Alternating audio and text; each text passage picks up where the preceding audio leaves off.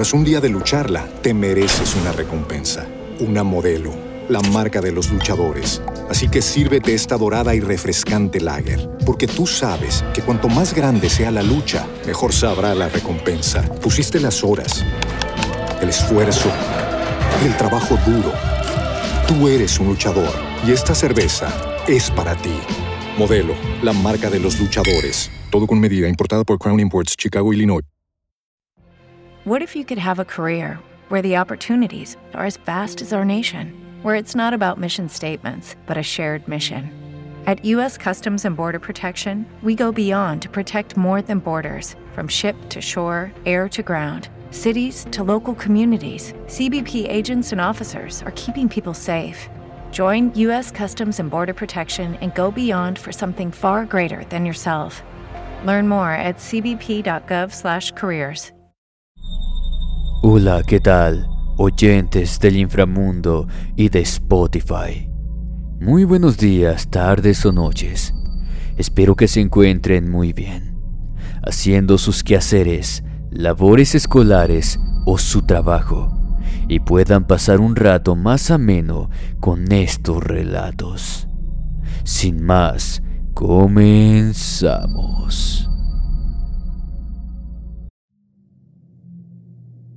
Hola, ¿qué tal amigos? Esperando se encuentren horridamente bien del otro lado de la pantalla. En esta ocasión, espero que se puedan olvidar un poco del día a día y del estrés. Traigo para todos ustedes algunas tétricas historias de muñecas. Juguetes inanimados que inexplicablemente tienden a moverse y es ahí cuando pasamos un gran susto. Te invito a quedarte hasta el final. Apaga la pequeña luz de tu habitación. Comenzamos. Nunca tortures muñecas. Historia de terror escrita por La Tenebrosa. Hace muchos años, mis padres le regalaron un par de muñecas a mis hermanas en la temporada de Navidad. Yo era un niño del que, te puedo decir, no le temía nada. Era muy grosero y maleducado, tanto con personas adultas como jóvenes. Cada vez que mis padres les regalaban muñecas a mis hermanas, para mí era lo mejor, ya que tendría nuevas víctimas para mis juegos de tortura, por así decirlo, tanto para las muñecas como para mis hermanas, pues me gustaba escucharlas y verlas llorar por sus juguetes. Por más intentos que hacían por ocultarlas, no lo lograban, pues siempre daba con ellas. No fue muy agradable lo que les voy a contar, pero esto me llevó a cambiar mi comportamiento y a temerle a los muñecos en general. Un día estuvo de visita una tía de mi papá. Sin darme cuenta, ella me observaba cuando empecé a torturar a las muñecas.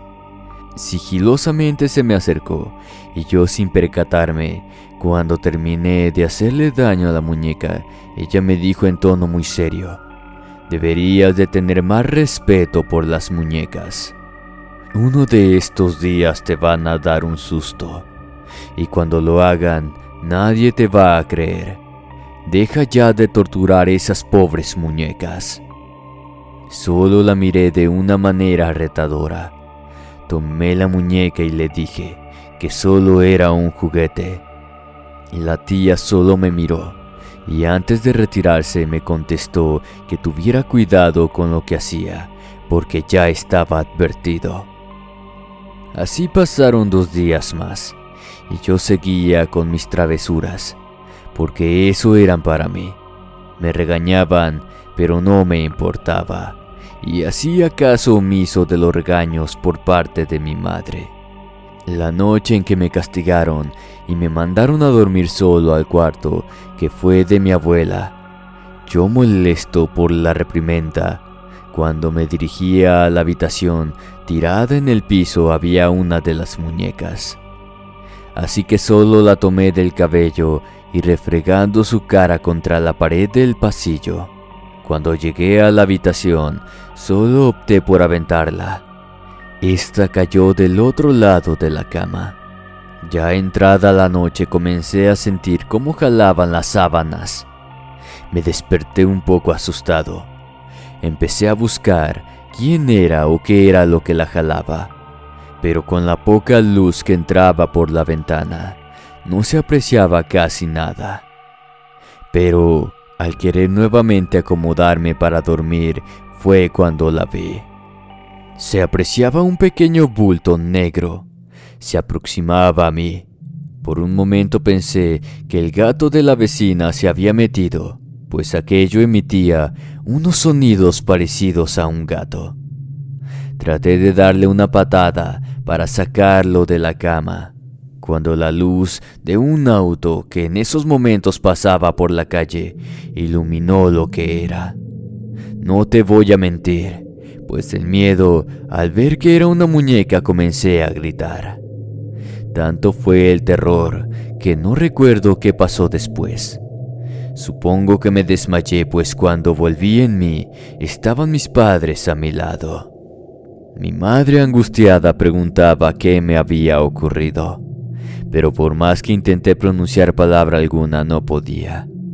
Comencé a buscar a la muñeca por todos lados, pero ésta no estaba. Con lo sucedido aquella noche, estuve como un mes sin poder hablar. Fue cuando mi padre me llevó con una señora que sobaba. A mi padre le dijo que en poco tiempo comenzaría nuevamente a emitir sonidos. Lo que me causó la pérdida del habla probablemente volvería a ocurrir. En ese momento sentí mucho miedo, tanto que comencé a llorar. Mi padre me abrazó y le dijo que ojalá fuera así porque no había de otra manera de saber qué sucedió aquella noche. Sinceramente durante algún tiempo vivía con la sensación que cuando entraba a cualquier habitación de la casa era muy escalofriante, ya que sabía que en cualquier momento se moverían las muñecas. El temor a que llegara la noche era una tortura, pues sabía que algunas de las muñecas de mis hermanas cobrarían vida y me harían pagar por lo que les había hecho. Del miedo que sentía, me aferraba a la cobija con la que me arropaban cada noche, esperando algún sonido como las noches anteriores. Pero en esta ocasión fue muy diferente. Me despertó una risita y sentí cómo mis lágrimas comenzaron a rodar por mis mejillas. Así estuvo por todo el resto de la madrugada. Se dejó de escuchar cuando ya estaba amaneciendo. Creo que ya no era el único el que estaba pasando por aquello. Mis hermanas dejaron de jugar con sus muñecas repentinamente. La más pequeña colocó en uno de los botes de basura a una de ellas. Eso me lo dijo ya después de varios años cuando platicamos. El temor de estar solo, sentirme observado. Mi madre subía conmigo a la habitación. Siempre esperaba que me quedara dormido. Dejaba la puerta abierta y la luz del pasillo encendida, al igual que la lamparita que se encontraba a un lado de la cama. Esa madrugada sentía que algo se metía en la cama. Comencé a jadear, pues no podía gritar porque aún seguía sin poder hablar. Sentí una mano en mi mejilla. Instintivamente traté de huir, pero era mi hermanita pequeña. Me miraba con miedo. En voz baja me dijo que su muñeca se estaba moviendo y sentía mucho miedo. Los dos miramos hacia la puerta, ansiosos de que mi madre entrara por ella. Se escuchaban murmullos en la habitación, y fue cuando mi hermana dio un fuerte grito. A los pocos minutos mi madre entró con su rostro muy pálido. Mi hermana comenzó a llorar fuertemente y señalaba la repisa donde se encontraban unas muñecas. Mi madre con voz tranquila le preguntaba si quería su muñeca. Se levantó de la cama para dársela. Fue entonces cuando la muñeca giró la cabeza. Mi madre dio un paso atrás del susto. Cargó en sus brazos a mi hermanita, me tomó de la mano y en silencio salimos de la habitación. Muy temprano por la mañana, mi padre nos dejó en casa de la abuela. Mi madre le platicó lo sucedido y fue entonces que supieron el motivo del que yo no hablaba. Esa noche mis hermanitas y yo nos quedamos a dormir en la casa de la abuela. Esa fue la primera noche que después de lo sucedido dormí sin tener miedo. Mi madre fue al día siguiente por nosotros. Cuando llegamos ya no había ni un solo juguete en la casa, pues ella los echó en una bolsa y los puso en la calle. No supimos qué pasó con las muñecas después de aquello. No volví a ser el mismo niño travieso de antes. A partir de lo sucedido, jamás he vuelto a tocar un solo juguete en mi vida. Trato de estar lo más lejos de ellos. Me casé y tengo dos hijos. Mi tiempo con ellos es enseñarles actividades al aire libre. Y cuando se trata de levantar los juguetes que mi esposa les ha comprado, ella se encarga de hacerlo, al igual que mis hijos. Es por eso que yo les aconsejo nunca torturar a una muñeca, pues no sabes lo que pueda pasar. La muñeca del jardín. Historia de terror escrita por La Tenebrosa. Hola, mi nombre es Abril Figueroa. Hace alrededor de 10 años mis padres se compraron una pequeña finca en las afueras de la ciudad de donde somos originarios, ya que por sus trabajos buscaban un lugar en el que no hubiera tanto ruido ni interrupciones. Un amigo de mi padre lo contactó con una persona de bienes raíces para que se encargara de buscarla. Así que cuando salimos de la escuela nos mudamos a vivir fuera de la ciudad. No pasó mucho tiempo cuando mi hermana de tan solo cinco años en esos tiempos, verla en ocasiones hablar sola en el patio de esa casa, sobre todo en donde se encontraban los columpios, pero se le miraba más donde estaban los rosales, los que se encontraban cerca de la barda. Cuando yo me acercaba, ella se callaba de inmediato y no emitía sonido alguno por más que le preguntaba. Le pregunté una noche después de bañarla con quién platicaba tanto en sus juegos. Lo que me dijo me dejó fría. Era una niña que buscaba a su muñeca. La había perdido en el jardín. Le pedí que me la describiera. Sin titubear me explicó. La niña tenía ropa muy extraña su cabello largo y negro adornado con un gran moño y sus rizos llegaban hasta la cintura. La niña atravesaba la barda. Ella se ocultaba cuando no quería que la vieran. Aquello que me iba diciendo me iba dejando con cierto miedo, pues aquella niña era un fantasma, una aparición. Le pedía a Karina que la ayudara a encontrar a su muñeca, que se encontraba perdida en el jardín, la cual ella no encontraba. Mis padres estaban tan absortos en su trabajo que no se daban cuenta de ello, solo yo. Cuando quise tratar el tema con mis padres de lo que estaba sucediendo con mi hermana, mi padre con voz firme me hizo saber que por eso nos habíamos venido a vivir a las afueras de la ciudad, para no ser interrumpidos y ahí estaba yo con mis cosas. Me dejó en claro que hasta que terminaran con sus clientes, ellos se harían cargo, cosa que no sucedió.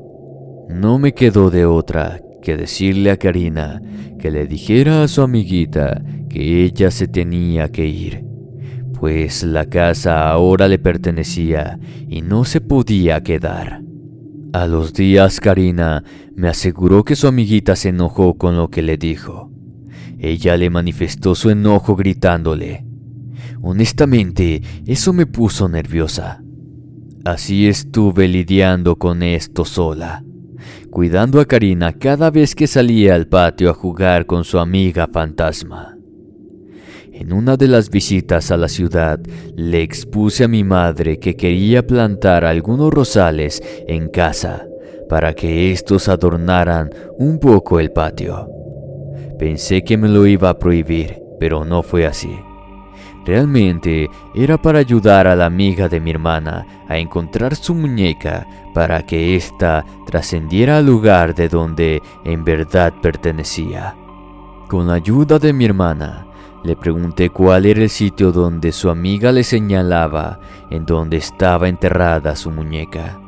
La verdad, no fue fácil encontrarla, pues excavé varios lugares sin encontrar ninguna muñeca. Al no encontrarla, por un momento pensé que mi hermana me estaba mintiendo para llamar la atención, al igual que la atención de mis padres.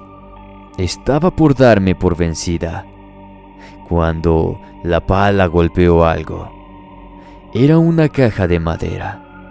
Me apuré a sacarla y efectivamente, en ella se encontraba no solo la muñeca, había otros objetos, desde retratos, libros de cuentos de algunas décadas pasadas. Karina rápidamente señaló a una de las niñas en las fotografías esta era del año 1925. No supe qué hacer con aquellas cosas, así que tuvimos que entregarla a mis padres, pero algo me hizo sacar la muñeca de la caja. Al ver lo que les entregamos, mi madre declaró que no quería tenerlos en casa Así que llamaron a la persona que les vendió la finca para saber si aún existía algún familiar de aquella niña. Efectivamente, al otro lado de la ciudad donde vivíamos anteriormente, aún había familiares de la pequeña. Se me hizo extraño que mi madre nos llevara a entregar aquellos objetos. Pienso que fue cuando le platiqué lo sucedido los días anteriores. Fuimos recibidos por una mujer ya muy anciana. Era la hermana de la pequeña que había fallecido. Su pequeña hermana fue extraída en plena noche de aquella finca. Cuando iban saliendo los perpetuadores a la niña se le cayó la muñeca, pues fue lo único encontrado. Esta se halló en el jardín. La niña jamás apareció.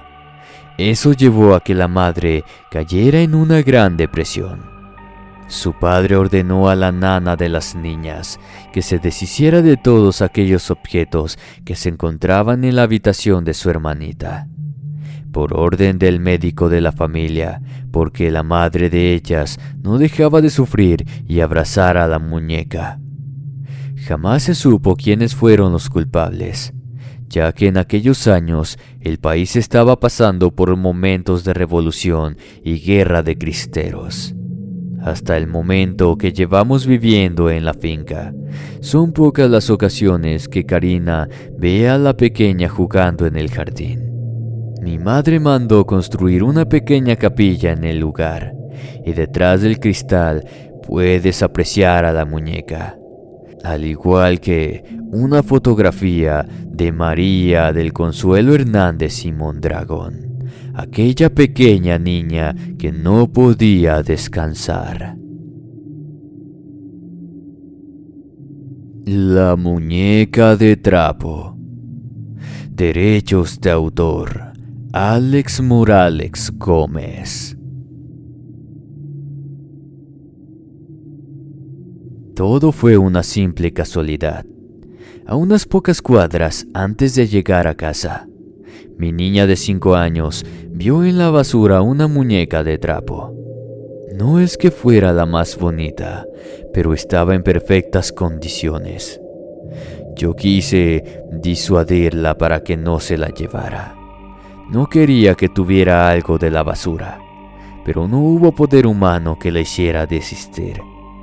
Fue así que llevamos la dichosa muñeca a casa. Desde aquel día la niña cambió. Necesitaba esa muñeca para todo. Comer, dormir, ir al baño. Muchas veces se quedaba con la cuchara en el aire y se quedaba perdida mirando a la muñeca. En otras ocasiones la llevé a dormir y a pesar de tener la luz apagada, ella seguía mirando a la muñeca. Miraba su cara sin parpadear, como si en eso se le fuera la existencia.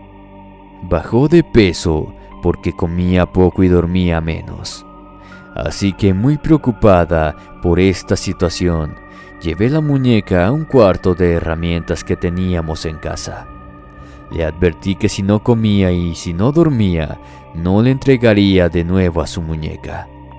Cerré con llave el cuarto y guardé la llave en mi tocador. A la mañana siguiente cuando fui a despertarla, la muñeca estaba entre sus brazos. Más que en los brazos de la niña, la niña estaba entre los brazos de la muñeca, como si ésta la protegiera. Desperté a mi niña reclamándole por sacar la muñeca sin permiso, aunque yo sabía que no pudo ser ella. Quería engañarme a mí misma.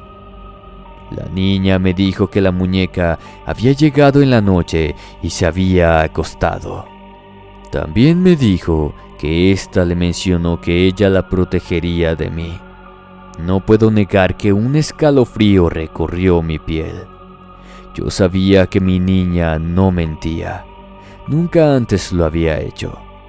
Esto me hizo sentir verdadero pánico. ¿Qué era lo que estaba pasando?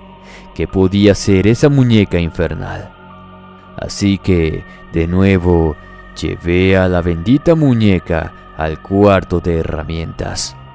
Esto para más convencimiento mío de que mi niña no mentía. Este seguía con llave. Yo llevaba la muñeca en la mano, pero esperaba ver otra en el armario donde la había puesto la noche anterior, pero no fue así. Allí no había absolutamente nada. Dejé la muñeca en el mismo lugar. Estaba cerrando con llave, cuando de pronto escuché una voz patente que salió del cuarto. Más que la voz de una muñeca de esas que tienen baterías y hablan. Era una voz lúgubre y misteriosa. Era una voz de hombre me dijo algunas vulgaridades y me aseguró que la niña era de ella. Esa noche llevé a la niña a mi dormitorio. Eso que había escuchado me tenía mal. Aquello no podía ser normal. Pasada la medianoche pude ver una sombra que entró a la habitación. No podría asegurar que era una muñeca, porque solo la vi por una fracción de segundos. Fui a encender la luz de una pequeña lámpara que había al lado de la cama, pero esta no sirvió.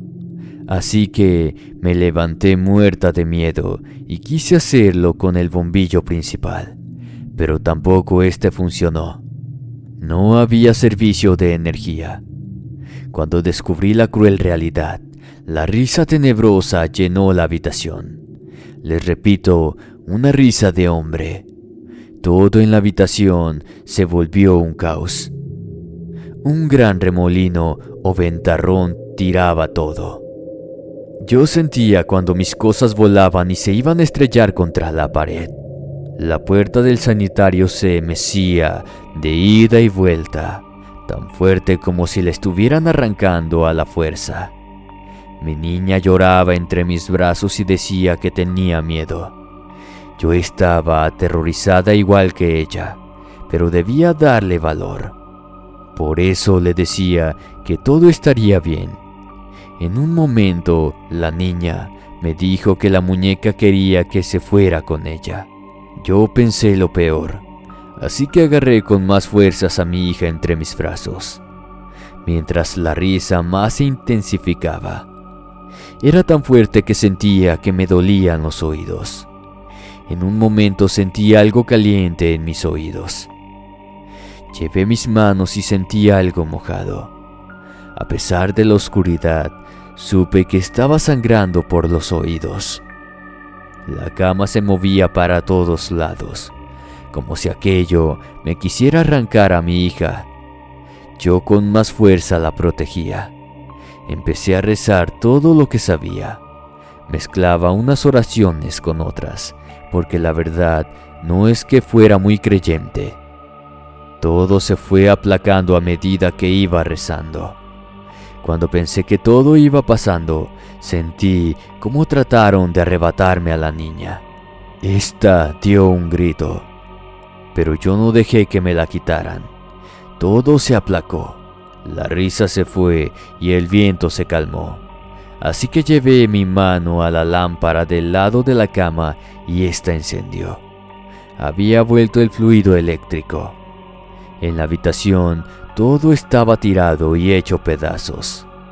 La muñeca estaba ahí, tirada a un lado de la cama. Pude ver que mi niña tenía un arañazo en su brazo. Creo que fue ese último momento cuando intentó arrebatármela. Esa madrugada no dormí más.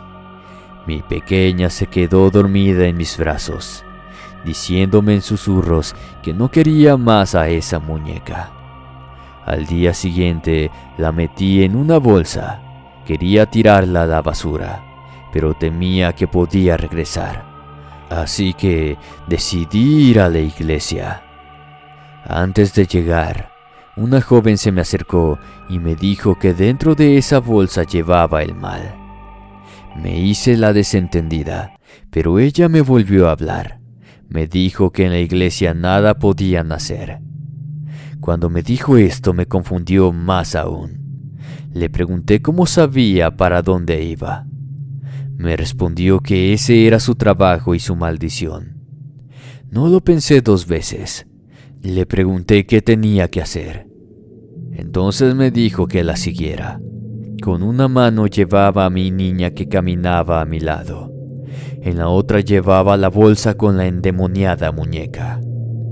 No caminamos mucho. Llegamos a una casa vieja y húmeda. Olía a podredumbre. La mujer abrió la puerta con una llave de esas grandes de hierro, llaves que ya no se usan. Cuando entramos quedé asombrada. Toda la casa estaba llena de juguetes, la mayoría de muñecos y muñecas pero también había peluches de toda clase. Puedo decir que había cientos, por no decir que miles. No estaban acomodados de ninguna manera. Todos estaban tirados en cualquier parte. Fue así que la mujer me dijo que tirara la muñeca por ahí. Así lo hice.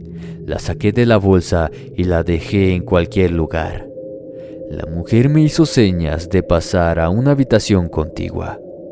Allí me invitó a sentarme en un viejo sillón. La mujer me habló con calma, como si fuera una niña que le están enseñando las vocales. Me dijo que hay en el mundo entes, demonios, espíritus, sea como lo llame la gente. Estos entran en objetos inanimados, casi siempre juguetes, más que todo muñecas, Así pueden interactuar en nuestro mundo y que más fácil hacerlo con los niños que son inocentes. Pasa que muchas veces le hacen daño a los niños, otros que poseen sus cuerpos y viven dentro de los pequeños, pero la mayoría de veces simplemente están ahí con ellos. Le pregunté quién era ella y por qué sabía de la muñeca en la bolsa. Me sonrió en ese momento pude ver lo joven que era y además muy bella. Me dijo que ella es lo que algunos llaman bruja blanca. Ellas no deciden serlo. Es algo que nace con ellas. Desde muy niña podía ver, escuchar, presentir cosas que la mayoría no. Por eso fue que sintió la energía oscura que yo llevaba. Lo de la iglesia no lo sabía. Solo fue una intuición porque estaban muy cerca de esta. Le pregunté qué era aquella casa. Me dijo que aunque parecía solo una casa vieja, era un lugar sagrado. De allí no pueden salir aquellos demonios. Solo la mano del hombre los puede liberar. Me despedí de ella. Quise darle algo de dinero, pero me dijo que no hacía falta. Me volvió a sonreír. En verdad era un ángel, pero vestida con harapos. Varias veces volví a ver a aquella joven, buscando cosas en la basura. Me imagino que más muñecas con demonios. Varias veces le ofrecía algo de comer o para beber. Siempre me contestaba igual, que no hacía falta. Otra cosa extraña que no les he contado es que cuando entramos a aquella casa y mi niña vio todos esos juguetes, se tapó sus ojitos como si lo que estuviera viendo allí no fueran muñecas, sino demonios. Antes de retirarme, les recomiendo nuestros canales alternos, donde hallarás un sinfín de historias terroríficas, tanto verídicas como creepypastas. Abajo en la descripción encontrarás los enlaces. Me despido, no sin antes desearles buenas noches y hasta la próxima.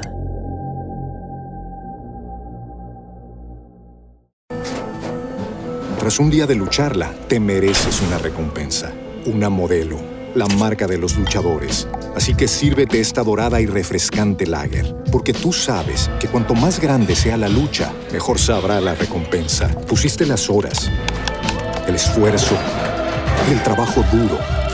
Tú eres un luchador y esta cerveza es para ti. Modelo, la marca de los luchadores. Todo con medida, importada por Crown Imports, Chicago, Illinois. With Lucky Land slots, you can get lucky just about anywhere. Dearly beloved, we are gathered here today to. Has anyone seen the bride and groom? Sorry, sorry, we're here. We were getting lucky in the limo and we lost track of time. No, Lucky Land Casino, with cash prizes that add up quicker than a guest registry. In that case, I pronounce you lucky. Play for free at LuckyLandSlots.com. Daily bonuses are waiting. No purchase necessary. Void where prohibited by law. 18 plus. Terms and conditions apply. See website for details.